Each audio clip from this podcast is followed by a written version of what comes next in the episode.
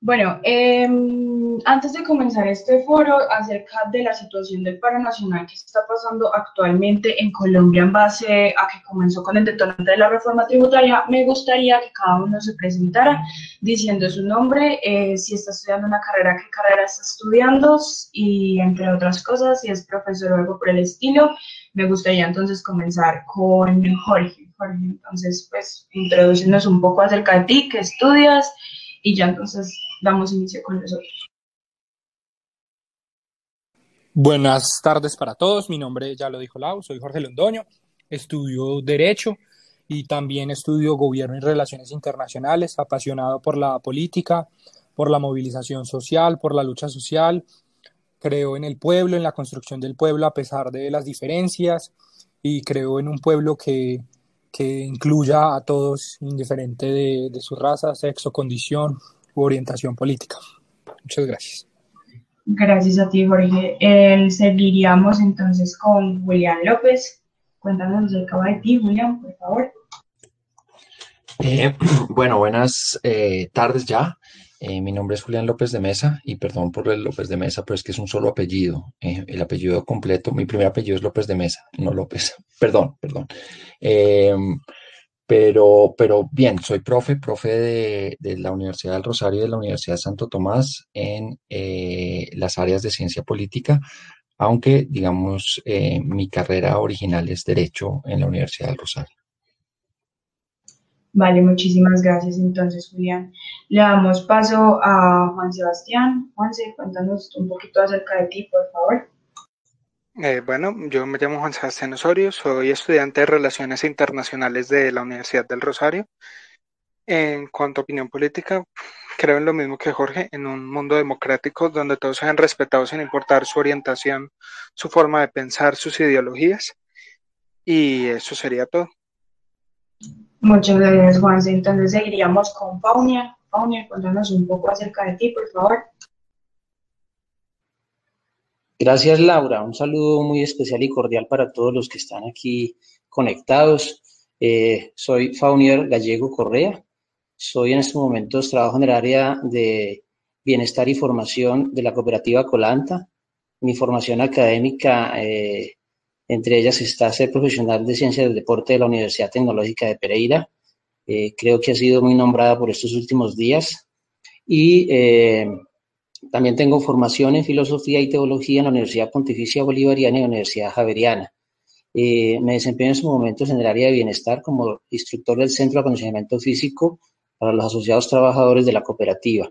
Y bueno, como lo decía inicialmente eh, la compañera, eh, Laura, soy compañero pues del esposo de, del papá de Laura en, en ese trabajo. Bueno, muy contento de estar aquí acompañándolos y, y de participar de este diálogo. Muchas gracias, Paunier. Eh, entonces seguiríamos con Andrés Felipe. Andrés, cuéntanos un poquito acerca de ti, por favor. Bueno, buenas tardes a todos. Mi nombre es Andrés Felipe Tenjo. Soy estudiante de primer semestre de Ciencia Política y Gobierno en la Universidad de Rosario. Y mis convicciones políticas, eh, soy eh, muy ferviente a los movimientos sociales y creo como Juan Sebastián en un mundo libre pensador donde cada quien pueda expresar sus ideas siempre en el marco del respeto, pero que cada quien tenga la libertad de expresar eso que piensa y eso que siente. Muchas gracias, Andrés. Y terminaríamos entonces con eh, Juan Esteban. Bueno, buenas tardes a todos. Eh, mi nombre es Juan Esteban Marín. Soy estudiante de primer semestre de Gobierno y Relaciones Internacionales de la Universidad de la Gran Colombia. Y pues soy un aficionado a la política y la democracia colectiva y velo principalmente por la libre opinión eh, desde la base del respeto. Bueno, entonces muchas gracias a todos por presentarse. Mi nombre es Laura Jimena García, soy estudiante de Gobierno y Relaciones Internacionales de primer semestre. Al igual que todos ustedes, creo en la democracia, en el presidente del respeto. Eh, no soy tan aficionada a la política, sin embargo, eh, todo, estudio todo este ámbito y me interesa a todo lo que tiene que ver con lo que ya lo dije, la democracia y cómo la misma funciona en nuestra sociedad. Ahora bien, damos inicio a este foro o conversatorio acerca del paro nacional o la situación que está viviendo Colombia actualmente, en donde les haré una serie de preguntas y ustedes tendrán la capacidad de opinar, ya sea levantando la mano o pidiendo eh, la palabra en el chat. Entonces, eh, yo quisiera dar inicio comentándoles acerca del contexto. Si alguien más quiere dar una introducción del contexto cuando se haga la pregunta, no hay ningún problema, dando el contexto y sentando las bases de que, listo, bueno, ya te doy la palabra, eh, dando las bases y el contexto de que lo que está pasando actualmente en el país se dio como detonante de la reforma tributaria impuesta por el gobierno del actual presidente Iván Duque Márquez, lo cual detonó de manera grave, o bueno, grave no, sino que detonó de una manera impresionante al pueblo, en donde comenzaron una serie de movilizaciones el 28 de abril con el propósito de cambiar o tumbar la misma, valga la aclaración. Entonces, dando contexto de lo que está pasando actualmente, que todos somos conocedores, me gustaría preguntarles lo siguiente, que es la pregunta que está corriendo por muchas familias y por muchos jóvenes ahora mismo, y es, ¿las cosas se solucionan con violencia o deberíamos sentar el presidente de la protesta pacífica. Entonces, ya dando inicio a esta pregunta, cada quien puede opinar dando, eh, pidiendo la palabra en el chat o levantando la mano, en donde eh, Andrés Felipe tiene la palabra.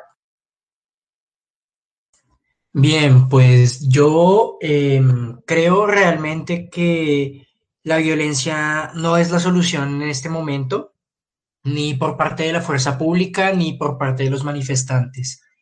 Creo que en este momento em, mucha gente estigmatiza la, la, marcha y la protesta por unos pocos, porque realmente son muy pocos los que se dedican a vandalizar, a hacer daño y enfrentarse a la fuerza pública.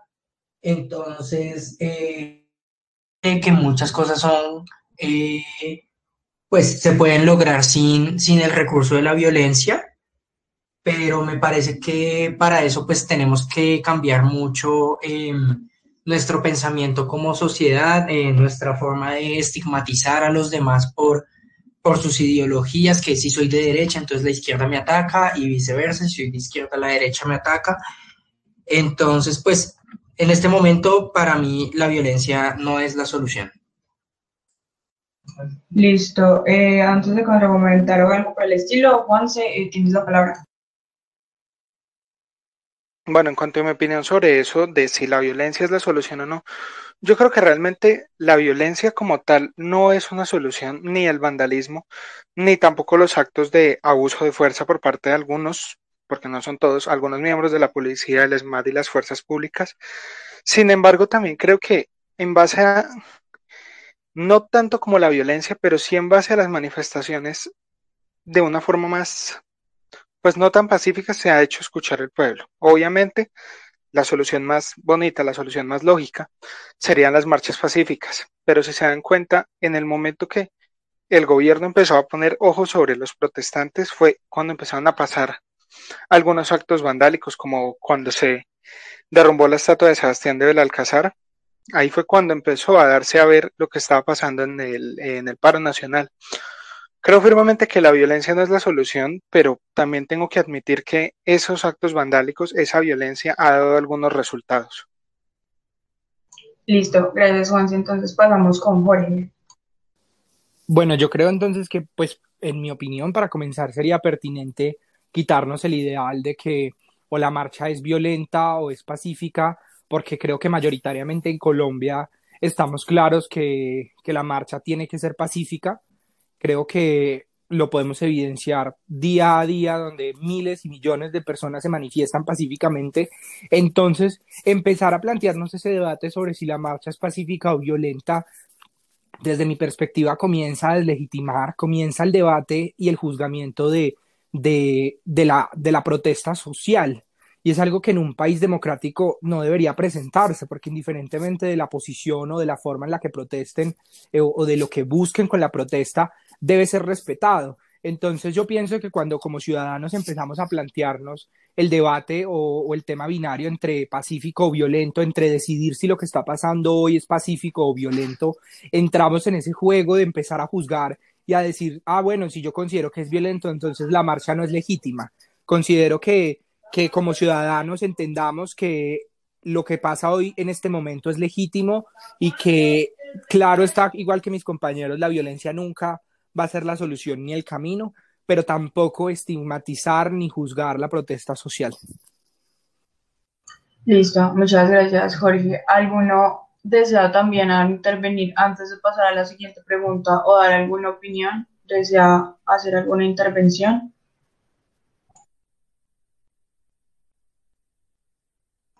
Bueno, veo que entonces no, entonces eh, continúo común y corriente. Bueno, pues yo también quiero dar mi opinión respecto a esto y es que obviamente violencia no es solución, pero también como lo dijo Jorge, no podemos quedarnos en el panorama de es o no es, entonces si es eh, de actos ¿cómo decirlo? Eh, si estamos atacando, entonces eh, no es protesta, si estamos haciendo de tal forma, entonces tampoco, o sea, deslegitimizar la protesta de una forma u otra, pues no está bien cuando pues es un derecho que debería ser ejercido a toda costa y más en la situación que está el país en estos momentos, que estén momentos críticos y que ya no estamos en si eso no es, en este dilema de que entonces si es, la justifico, si no es, entonces no la justifico. Entonces, en este mismo marco de que estamos hablando de violencia y de lo que está pasando, yo quisiera saber las autoridades o la fuerza pública, porque si está teniendo el derecho de ejercer violencia sobre sus habitantes y cuando sus habitantes ejercen violencia sobre el mismo, entonces ya comienza la victimización. Yo, ah, pues a mí me gustaría saber la opinión de ustedes con respecto a eso, porque de verdad, si entonces sale pacíficamente, porque quiero que se tenga en cuenta de eso, que gran parte de las marchas en el país han sido pacíficas. Armenia es un ejemplo de esto. porque cuando llegó la fuerza pública, la militarización, comenzó la violencia y si se responde con violencia también, o bueno, con eh, fuerza, por decirlo así, porque entonces tiene que venir la victimización por parte de las fuerzas públicas, por parte del gobierno, cuando se supone que es como... Um, eh, algo ilógico, decir de que entonces como nosotros hacemos pacíficamente y entonces nos violentan o nos atacan, entonces nosotros también quedarnos en el marco de no, no podemos tampoco hacer nada. O como ustedes ven el panorama, comienzo pues por darle la palabra a Juan Sebastián. Pues Lau, lo primero que hay que tener en cuenta sería que no toda la fuerza pública está actuando de forma violenta. Sin embargo, sí hay algunos miembros de la fuerza pública, policías más de ejército, que han estado actuando de formas que no son correctas, al, igual, que también hay algunos manifestantes que han, eh, que han actuado de esa forma. El problema yo creo que es más que todo que la policía y el SMAT están muy apegados a seguir órdenes que se les dan desde arriba. Como recordaremos recientemente, hubo un tuit del expresidente Álvaro Uribe Vélez diciendo que las fuerzas, la fuerza pública tenía todo el derecho de defenderse. Pues no decía eso exactamente, pero sí algo parecido. Entonces, en el momento que a uno de estos policías que trabajan en eso precisamente para mantener, puede ser, a sus familias, se les da una orden y saben que pueden tener consecuencias al no cumplir esa orden, tal vez es por eso que actúan así. Tal vez por eso han tomado caminos que no son los correctos, porque obviamente no está bien la agresión ni por parte de la policía hacia el pueblo, ni por parte del pueblo hacia la policía, porque también hay que aclarar que recientemente se intentó quemar un CAI con 15 con 10 policías adentro, si no estoy mal. O sea, las, estas muestras de violencia no están bien por ninguno de los dos lados, más sin embargo hay que tener en cuenta también de dónde viene esa violencia. O sea, Colombia es un país que por muchos años ha tenido una historia violenta, por desgracia, con el narcoterrorismo, con muchas cosas, el Bogotazo, etcétera. Y tal vez hay que mirar la violencia desde todos los puntos de vista, de no solo la policía nos está atacando, sino nosotros a veces estamos atacando a la policía, no todos, algunos y por eso tal vez más policía responde con violencia y al ver que más policía responde con violencia también más parte del pueblo responde con violencia. Sería mi opinión. Vale, gracias Juanse. Entonces seguiríamos con Andrés. Bueno, yo la verdad em, considero que en este momento eh, y pues en marchas anteriores la policía siempre se ha sentido con con el poder legítimo investido en ellos por, eh, por ser policías per se, de, usar la, fuerza, de usar eh, la coacción, pues realmente no, no, no me parece algo bueno, porque pues si sencillamente ellos están para protegernos, ellos no están para matarnos, ¿cierto? Entonces, como decía Juanse, tampoco justifico episodios como el vandalismo hacia los CAIs o que cojan policías a pedradas, no, es que esa tampoco es la solución. Y como yo lo decía en el punto anterior, creo que esas personas que hacen vandalismo representan muy poco porcentaje de los que de verdad marchan eh, pacíficamente. Ahora, eh, no sé si acá sea lo mismo, pero por ejemplo en Estados Unidos, a los policías y a los miembros de la fuerza pública se les entrena eh, de una forma muy violenta, se, se, les trata muy mal en sus entrenamientos para que ellos puedan salir a descargar esa ira reprimida contra sus enemigos. En este momento, ¿quién es el enemigo de la policía? El pueblo. Y pues no sé si acá sea lo mismo, pero pareciera que sí, porque muchas veces también son pocos, pero muchas veces los miembros del SMAT o de la policía descargan su, su ira contra el pueblo. Yo escuchaba en Caracol Radio en estos días que Duque salió a decir que él nunca había dado la orden de, de, disparar contra el pueblo y que la policía igual lo estaba haciendo. Entonces ahí uno pues se tiene que poner a pensar quién realmente manda quién, si las órdenes vienen de arriba o si las órdenes se las dan ellos mismos. Gracias Andrés. Eh, Juan Esteban. Eh, creo que sería, sería Jorge, ¿no? Eh, Jorge, tú vas a hablar, es que creo que tienes la mano levantada desde la intervención pasada, entonces si quieres hablar. Bueno, no, eh, resumidamente creo que, que, como lo menciona mi compañero, eh, siento que estigmatizar también de la misma forma a toda la fuerza pública y creer que la fuerza pública toda es negativa o toda actúa en el marco de, de la violencia y de la represión es equivocado. Para todos es claro y creo que ni siquiera ningún manifestante radical o ningún eh, protestante radical pensaría que el 100% de la policía es asesina o, es violenta o, es, o viola derechos, pero creo que en este momento, como vuelvo y lo repito, entrar en el debate de cuáles son los culpables, cuáles son los inocentes, lo que, lo que ocasiona es que dividamos más la, posición, radicalicemos más el país y si bien la lucha tiene que ser radical en un sentido, porque si no, no logramos nada o no hay un objetivo claro, eh, ¿qué nos queda después? Se logran los objetivos y ¿qué nos queda después con un país dividido, con un país herido, donde la policía no se entiende con el pueblo, donde unos no se entienden entre los otros? Esa pregunta la dejo al aire. ¿Cómo construimos país? Borrando lo que no nos gusta. Es algo que debería entrar en, en nuestro pensamiento y, y, analizarlo muy detenidamente. Vale, esa pregunta entonces la tratamos en la próxima ronda, ya que Jorge la dejó abierta, y entonces pasaríamos ahora con Juan Esteban y luego con Julián. Entonces, Juan Esteban, tienes la palabra. Eh, la, muchas gracias. Bueno, yo creo que no es un, eh, no es un mito, eh, digamos que la indignación del colombiano no empezó desde esta reforma tributaria, sino que ha empezado con muchas anteriores, que el mismo el presidente Iván Duque ha hecho como lo que lo puede ser la ley de financiamiento o la ley de crecimiento económico, en el que pues de alguna forma se trataba de cubrir un déficit de muchísimo dinero y huecos fiscales que ha tenido Colombia y la gente pues obviamente no estuvo, el pueblo colombiano no estuvo de acuerdo con esto y se hicieron protestas algunas pacíficas y violentas y de alguna forma por esas, por esas eh, marchas eh, lastimosamente violentas fue que algunas de esas, de esas leyes se, se um, establecieron inasequibles y otras se sancionaron o, o, se aprobaron lastimosamente. Digo aquí, no, tampoco hay que justificar la violencia por ninguna de las dos partes, ni por parte de la fuerza pública, ni por parte de los manifestantes. También hay que tener en cuenta que um, hay una autonomía, ¿cierto?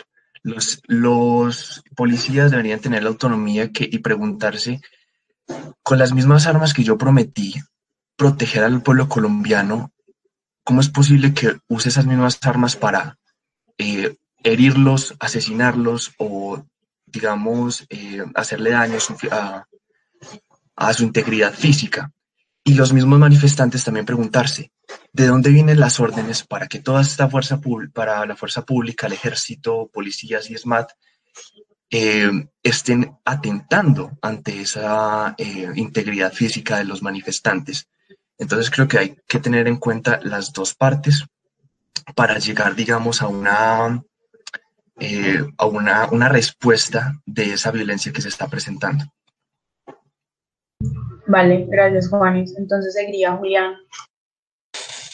Eh, bueno, mil gracias. Eh, yo sí tengo tal vez una posición un poco diferente centrándonos en el tema de, de la policía y la violencia ejercida desde la institucionalidad frente a los manifestantes. Y tengo varias consideraciones eh, y parto desde, desde la premisa de la misma Laura cuando hablaba de las manifestaciones pacíficas en Armenia, específicamente como un ejemplo, y lo es, eh, y cómo llegaba la, la, fuerza pública en muchas ocasiones a provocar y generaba el caos.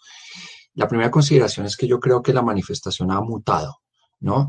Y, y, la manifestación popular también ha mutado del 28.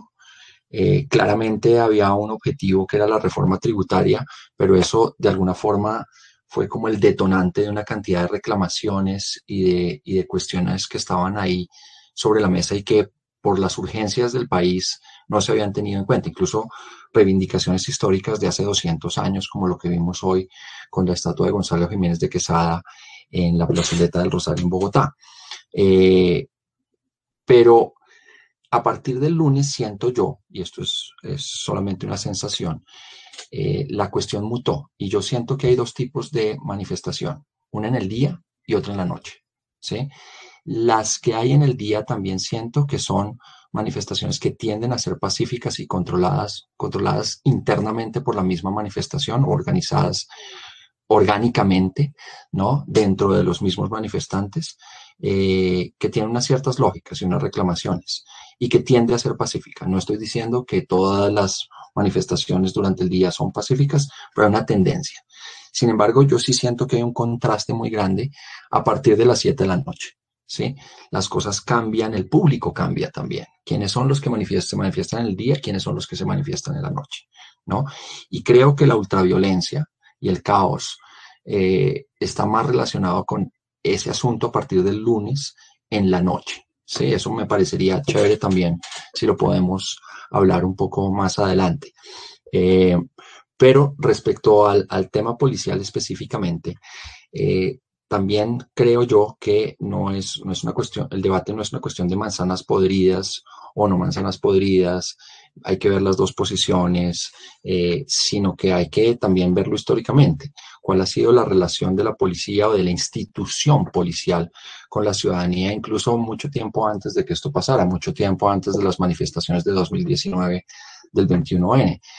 Eh, la policía desde hace décadas, la institución policial desde hace décadas, no ha sido, digamos, confiable para un para una cantidad grande de la ciudadanía colombiana. Y también hay que hacer una diferenciación. No todas las Fuerzas Armadas son iguales, o no todas las, las, las instituciones que tienen el control o el monopolio de las armas son iguales. No se puede confundir el ejército con la policía. ¿sí? Eh, la policía, incluso durante el conflicto, tampoco era la que se, se, se hacía relevante en el discurso de los héroes de la, de la, de la, de la República como si lo fue el ejército, ¿no? Entonces, piensen ustedes eh, y, nuestros oyentes, eh, antes, ¿cuál era la relación que ustedes tenían con la policía? Yo personalmente, fue una, ha sido a lo largo de mi vida una relación quebrada, ¿sí? incluso hasta el punto en que yo le tengo miedo a la policía, aunque no haya hecho nada. ¿sí? ¿Por qué? Porque ah, me han parado en el carro, ¿cierto? Me han dicho que me van a poner una multa porque algo pasa. Entonces yo le digo, no, no pasa eso, y entonces se inventan cualquier cosa. Desde ahí hay violencia, desde la institución. Entonces yo no creo que sea un tema de manzanas podridas, sino todo lo contrario, creo que es un tema estructural de la policía y no sé quién era el que lo mencionaba, tal vez Jorge o Juan Sebastián, eh, en cómo es el entrenamiento, comenzando por ahí. Hay otra circunstancia porque la policía es mayoritariamente masculina, ¿sí? ¿Dónde está la parte femenina del asunto, sobre todo en los directivos de la policía, ¿no? Eh, y más allá de quién da la orden o no, creo que es un tema estructural de la institución. Muchas gracias. Muchas gracias a ti, Julián. Eh, paso a darle la palabra entonces a Faunir. Muchas gracias, Laura. Bueno, yo pues primero reitero mi agradecimiento por la invitación que me hacen a este, a este diálogo conversatorio. Eh, bueno, los he escuchado atentamente. Mm, también eso pues me da un poco de luces eh, también con, con, con, relación al tema y a cómo se le va, se va direccionando eh, y se va ambientando todo este, este, toda esta buena conversa que tenemos. Eh, yo los he escuchado atentamente y, y, pues obviamente cada que dan sus reflexiones, pues obviamente las reflexiones cuando uno las da también eh, va colocando cierta, en cierta forma su postura frente a la circunstancia. Eh, yo creería que me parece muy válido, por ejemplo, lo que decían ahorita Jorge, por ejemplo, eh, Juan Sebastián, también cuando hablaba sobre la violencia como respuesta del gobierno, pero también eh, Jorge nos decía que no era tiempo de estigmatizar y, y, otros compañeros también. Y de pronto el tema de debate, yo estoy de acuerdo con algunos, que el tema de debate o el tema de reflexión no es en decir quién obra bien, quién obra mal, o qué es lo que está bien hecho y qué es lo que está mal hecho con relación al tema de la protesta. La protesta en sí misma siempre es, siempre va direccionada a una reclamación, a un pedir eh, atención de cualquier, de cualquier lado, en este caso, pues, del Estado colombiano. Yo eh, creo, como, como lo dice Julián, que hay un problema de credibilidad y yo no diría que solo en la policía, yo diría que es institucional en varios frentes del Estado. Eh, hay una desconfianza en la justicia colombiana, hay una desconfianza en el gobierno en términos generales, eh, porque tenemos un, una lastra, tenemos una estela de corrupción bastante alta y es como, como una, una lápida que tenemos todos los colombianos atrás que nos estigmatizan incluso a nivel internacional por eso, que ha estado, digamos, permeada por, por la droga, por el contrabando, etcétera, pero también por la corrupción política que tiene que ver con el manejo de los recursos del Estado, que, eh, como bien a veces uno escucha por ahí frases, que a Colombia no es que le falten recursos, sino que le sobran quien se los lleve. Y eso tiene cierta realidad. Entonces esa parte histórica ha generado mucho esa desconfianza y ese descontento. Eh, la protesta, eh, digamos, es un derecho legítimo, un derecho incluso natural eh, de nosotros, de las sociedades, del ser humano. Y normalmente cuando las personas y las sociedades no se sienten escuchadas, eh, o cuando en otros momentos de la historia ha pretendido ser escuchadas y no han logrado eh, que se cumplan esos objetivos, o incluso, peor aún, que ayuda más al descontento y a la desconfianza, es que se generan unos pactos y no se respetan, pues eso hace que este tipo de protestas vayan llegando a estos niveles. No es la primera protesta que tenemos en Colombia, ustedes muy bien lo saben. Nosotros venimos de un, de un histórico también de protestas. Ahorita hablaban del Bogotazo, bueno, podríamos hablar de mucho más antes. Y después del Bogotazo hemos tenido muchas manifestaciones de protesta por parte de toda la comunidad. Hay un factor de común denominador y es que siempre la protesta ha estado desde las clases sociales más bajas. Entre comillas, quiero hablar de clases sociales, pero realmente siempre se ha iniciado desde allí el descontento, porque hay una cierta opresión de, del Estado, del Estado que lidera, una cierta opresión a esas bases de la sociedad.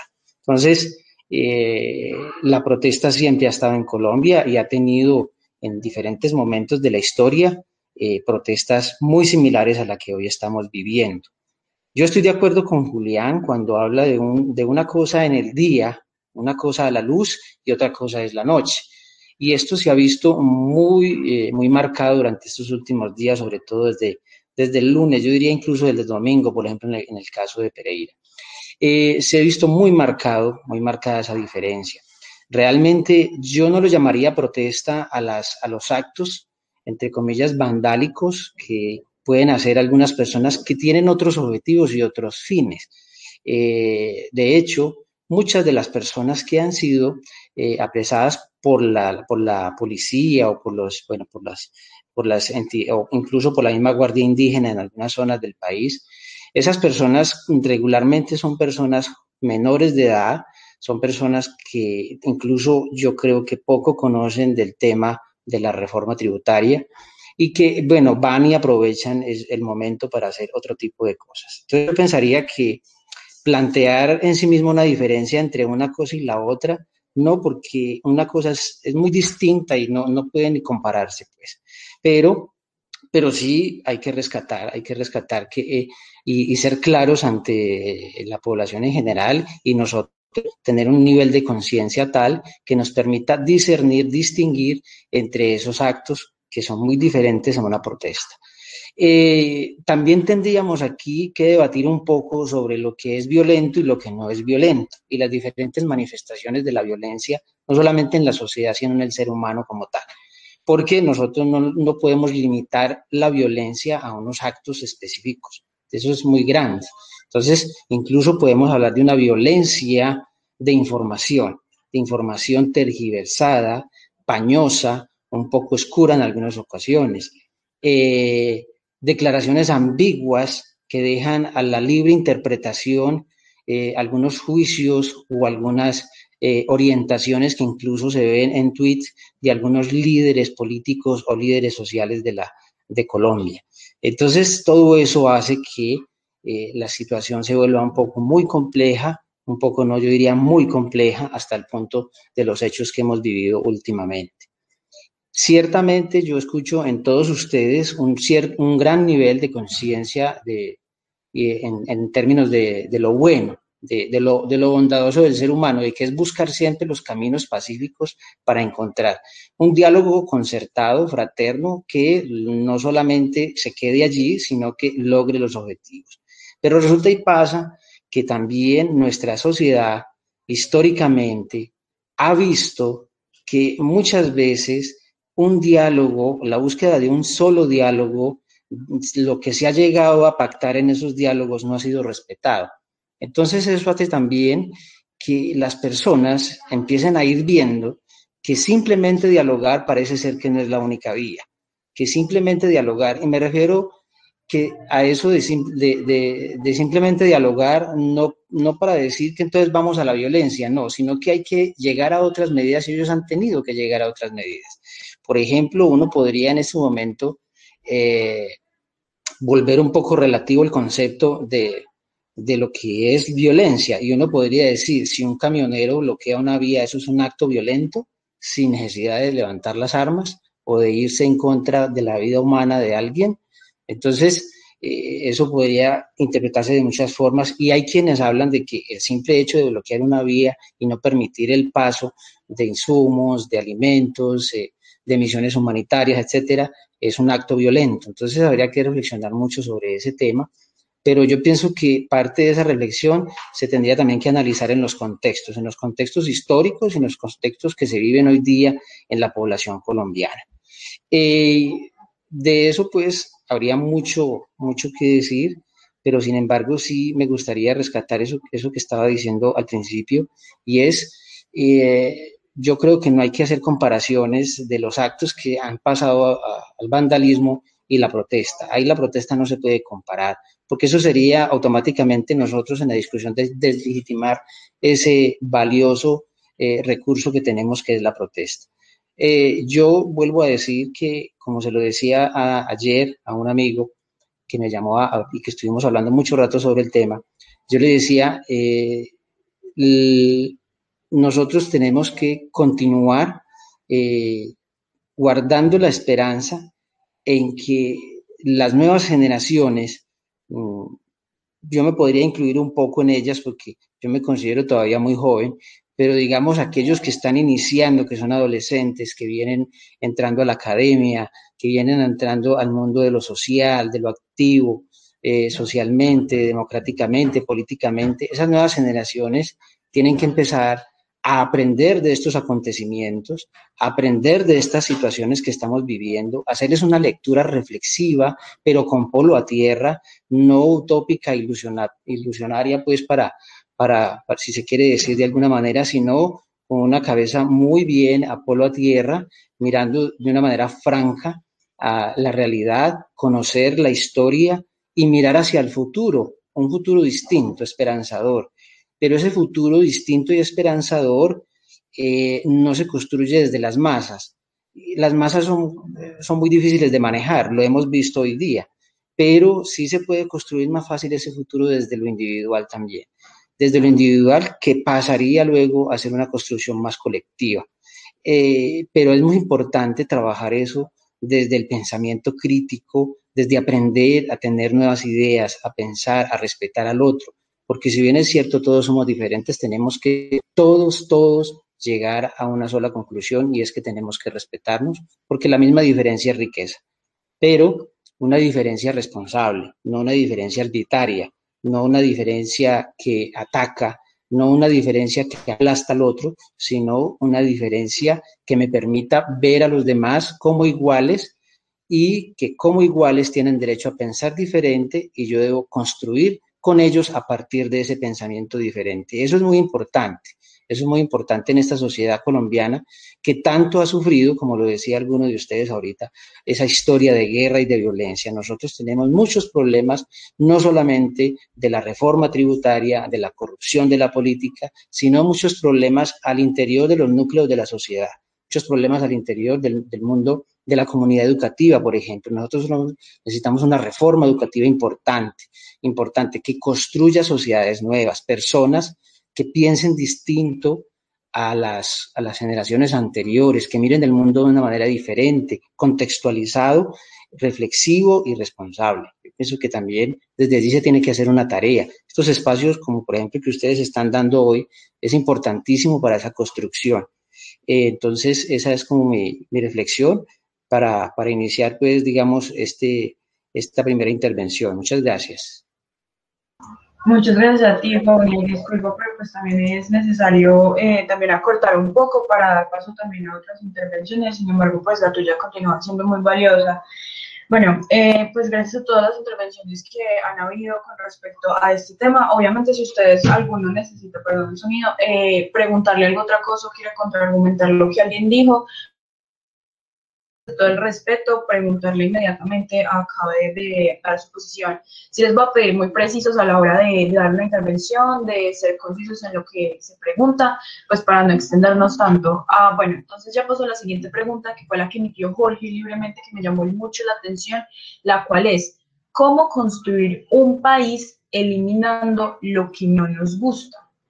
¿Cómo comenzamos la construcción de una nueva Colombia eliminando las cosas que no nos gustan, sabiendo que esas mismas son aquellas que brindan no oportunidades, pero son subjetivas frente a algunas otras posiciones? Entonces, eh, le doy la palabra para comenzar a Juan Sebastián. Pues primeramente, una de las cosas que importaría más a la hora de construir cosas que no nos gustan del país es que si bien Colombia es un país que todavía tiene muchas cosas del pasado, está apegado a muchas cosas que vienen desde hace muchos años atrás. Hay que tener en cuenta que la generación que estaba antes no es la misma generación que tenemos ahora. Es decir, antes veíamos bien muchísimas cosas que ahora no se ven tan bien. Uno de los ejemplos de, construir para construir cosas nuevas es lo que está pasando con algunas de las estatuas históricas, como lo que mencionó antes Julián de la estatua que eh, tumban, tumbaron hoy de la plazoleta del Rosario o lo que mencioné antes, que pasó cuando empezaron las protestas de la estatua de Sebastián de Belalcázar. Estas estatuas, si bien representan un pedazo de nuestra historia, hay que tener en cuenta que también estamos alabando personas que hicieron cosas muy malas en su tiempo, pero que se veían bien. O sea, si bien hay que mantener una historia, que hay que mantenerla para recordarla, también hay muchas cosas que tienen que cambiar en este país para construir algo nuevo, para construir algo mejor. Hay muchas cosas de la, por ejemplo, de la institución de la policía que están muy mal estructuradas, que deben cambiar, pero que no se han cambiado porque vienen de hace muchos años atrás. Hay muchas cosas en el gobierno que vienen de muchos años atrás y tienen que cambiarse para una mejor Colombia. Listo, gracias Juanse. Entonces le doy la palabra a Andrés. Bueno, pues primero que todo yo considero que, mm, que construir una patria ideal, un país donde todos estemos felices, pues de por sí ya es una idea muy utópica, ¿cierto? Porque pues hay mucha diversidad de opiniones, hay mucha diversidad cultural y pues nunca se va a tener contento a todo el mundo. Ahora, ¿qué considero yo? Yo soy un gran partidario que el, el primer cambio de una sociedad pues comienza por las aulas, por la educación. Y yo creo que ese es un tema que históricamente al país se le ha negado mucho. Hay muchas personas que no pueden terminar su primaria, que no terminan su bachillerato, que no tienen los medios para acceder a una universidad y pagar un, pregrado. Entonces yo, yo creo que en el momento en el que nosotros entendamos que con educación podemos cambiar un país, ya estamos dando un gran paso. Pues también tenemos que considerar que todos tenemos pensamientos diferentes pues en el, en el espectro político tan amplio que es. Yo creo que la, la, izquierda y la derecha pues sinceramente solo sirven para indicar en qué dirección va a voltear uno el carro o la moto. Entonces yo, yo pienso que lo importante aquí es pues unirnos como país, unirnos como, como compatriotas para buscar puntos que nos beneficien a todos para tomar ideas de, ambos bandos, ideas de izquierda, ideas de derecha, y con eso pues lograr construir un país un poco más mínimamente agradable para todos. Gracias, Andrés. Eh, entonces le doy la palabra a Jorge, luego seguiría Juan Esteban y luego Julián, ya saben, entonces para que intervengan. Jorge, te doy la palabra. Yo creo que en este momento de movilización social es muy pertinente la pregunta que lancé, que referente a, la necesidad de construir un país, de construir un país donde quepamos todos. Eh, es evidente que hoy en día, de alguna manera, los polos se han radicalizado de una manera impresionante. Hoy ya no concebimos estar con el otro. Eh, y hemos tomado las banderas en Colombia o del uribismo o del petrismo y estamos pasando en un contexto, en un contexto que ya se, sale de los parámetros de la democracia porque eh, quitamos o, hacemos esa pantomima de, de, que solamente o se es uribista o se es petrista, cuando ninguno de los dos representa el sentir de un pueblo completo. Eh, ambos son pueblos, polos opuestos que de ninguna manera lograrían unir a todo el país. Eh, es imposible, claro, es imposible, es indudable decir que, que, se puede uno acercar o hacer amigo de, quienes propenden por la, por la ley de la muerte o, por, o, por, o, son sanguinarios. Eso no lo desconozco. Pero el radicalizar y decir que Colombia no puede unirse con quien piensa diferente perpetúa la desigualdad social, perpetúa que sigamos en lo mismo y a la par esa, esa inequidad que existe en cada rincón de Colombia hace que las posiciones se dividan. Eh, la inequidad, como lo mencionaba ahora Andrés, la inequidad a la hora de acceder a la educación, el hecho de que unos puedan acceder a las mejores universidades del país privadas, otros quizás puedan acceder a las mejores públicas porque tuvieron una buena educación y pueden pasar un examen de estado o un examen de admisión, y otros simplemente tengan que acceder a una educación regular o no puedan acceder a ella por no contar con los recursos, perpetúa esa necesidad de las personas de acercarse a un polo y decir, reclamo desde aquí. Lo mismo que el trabajo, lo mismo que la comida. Muchas personas no tienen la oportunidad de comer más de dos veces al día, incluso algunos solo una.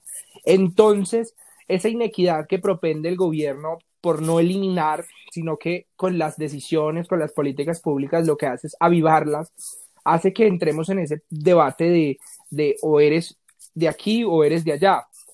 Pero como se, lo mencioné, como se los mencionaba ahorita, ¿qué queda después? ¿Qué queda después de la movilización social cuando se logren los objetivos? Si tildamos de, a los uribistas de que son el cáncer y de que son las personas que, que ocasionan esta movilización social, ¿qué queda después? ¿O qué queda después si, si Uribe no logra poner un presidente del país? Los uribistas no se irán porque son personas con igual derecho y de la misma forma son país. Entonces, la invitación mía es a empezar a entendernos que de ninguna forma todos van a pensar igual de la misma manera. Empezar a reconocer en el otro la diferencia, pero la igualdad en el sentido de que es tan valiosa su aporte, tan valioso su aporte como el mío. Eh, eso es todo. Entonces seguiría Juanes y ya luego entonces cerraríamos con Julián. Bueno, yo creo que una de las principales razones por las que el Colombia en este momento puede estar, por decirlo así, en cuidados intensivos, es que no solamente por la ignorancia o la, corrupción o la mezquindad que pueden tener muchos de sus dirigentes, o porque la guerrilla, el paramilitarismo o, la, o el narcotráfico hayan eh, creado periodos de violencia inmensos en, en la historia del país. Eh, Colombia siempre ha necesitado una ciudadanía que acabe con cada uno de esos entes, una ciudadanía que, que sea crítica eh, en cuanto a la elección democrática, una ciudadanía que utilice ese ejercicio democrático no solamente como una elección, sino como un poder una voluntad y aparte es una capacidad de cambio. No solamente eh, quejarnos por las fallas que puede poseer nuestro país y seguir votando por los mismos candidatos que posiblemente son los causantes de todas esas fallas. Yo diría que eh, tenemos que preguntarnos el por qué los, que no solo preguntarnos el, el porqué de los problemas de Colombia y comencemos a hacer una acción por medio de nuestra voz, la protesta, como lo estamos haciendo en este momento, eh, mayoritariamente pacífica, y el voto crítico para crear un cambio significativo en lo que tenemos en nuestro país y no solo eh, prepararnos por ideologías o como decían mis compañeros anteriormente, por una izquierda o una derecha. Gracias, Juanes. Entonces lo de la palabra, Julián. Bueno, muchas gracias. Eh, frente a la pregunta inicial de qué son las cosas que nos que, que, que, están malas en Colombia y, cuáles son las causas, yo creo que esa pregunta es, es el quid del asunto. Eh, y les pregunto a, aquí a los panelistas, ¿cuáles son esas cosas?